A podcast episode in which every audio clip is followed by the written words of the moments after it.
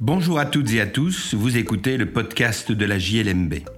Je suis Patrick Henry, avocat et rédacteur en chef de la revue Jurisprudence de Liège, Mons et Bruxelles, aussi appelée JLMB. Dans la revue, tout comme dans ce podcast, nous commentons principalement des décisions de jurisprudence prononcées par des juridictions des ressorts des cours d'appel de Liège, Mons ou Bruxelles. Cette semaine, je vais vous parler d'agression collective et d'individualisation des incriminations.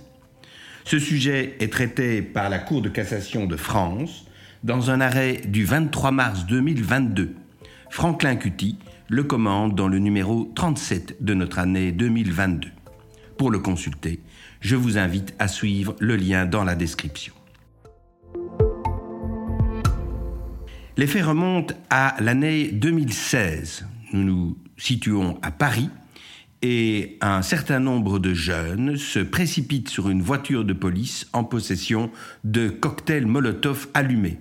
Plusieurs de ces cocktails Molotov sont jetés dans la voiture de police qui prend feu.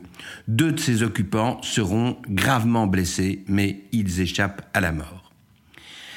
Un de ces agresseurs étant mineur, les trois agresseurs qui ont pu être identifiés sont renvoyés devant la Cour d'assises des mineurs, institution française que nous ne connaissons pas en Belgique.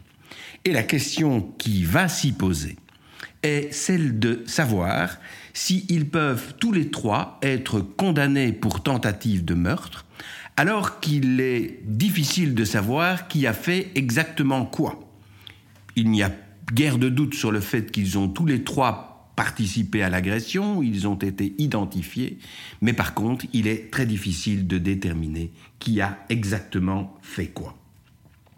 La Cour d'assises des mineurs va finalement décider de les reconnaître comme étant tous coupables.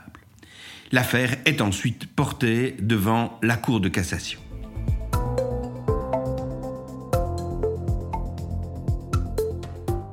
La Cour de cassation va décider que lorsque des violences ont été exercées volontairement et simultanément dans une intention homicide par plusieurs accusés au cours d'une scène unique, l'infraction peut être appréciée dans son ensemble sans qu'il soit nécessaire pour les juges de fond de préciser la nature des violences exercées par chacun des acteurs sur chacune des victimes.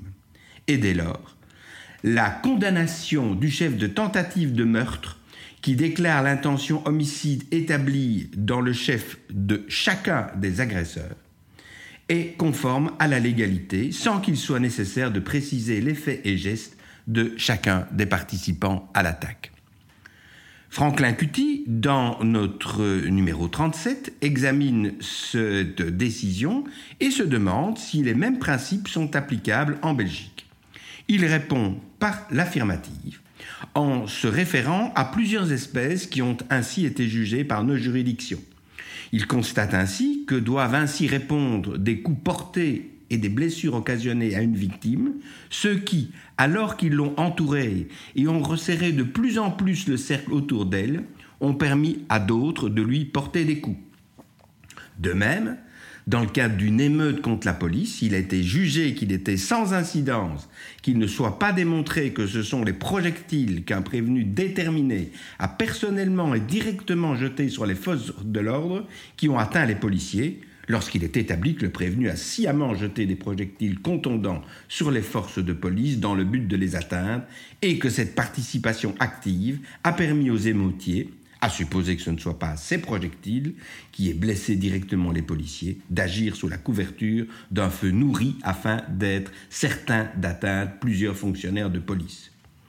De même encore, la seule circonstance qu'un policier n'a été touché que par une seule bouteille ou par les bris provoqués par la chute des objets sur le sol ou les murs est sans incidence dans la mesure où chacun des rebelles, en lançant divers objets sur les policiers, a permis que ceux-ci ne puissent se protéger de la pluie de projectiles qu'ils ont reçus.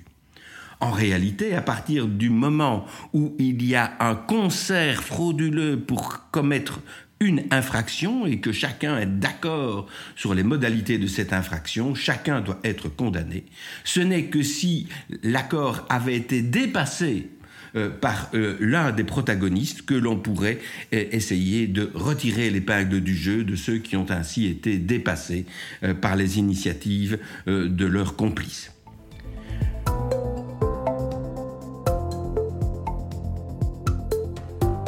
Voilà qui conclut cet épisode du podcast de la JLMB.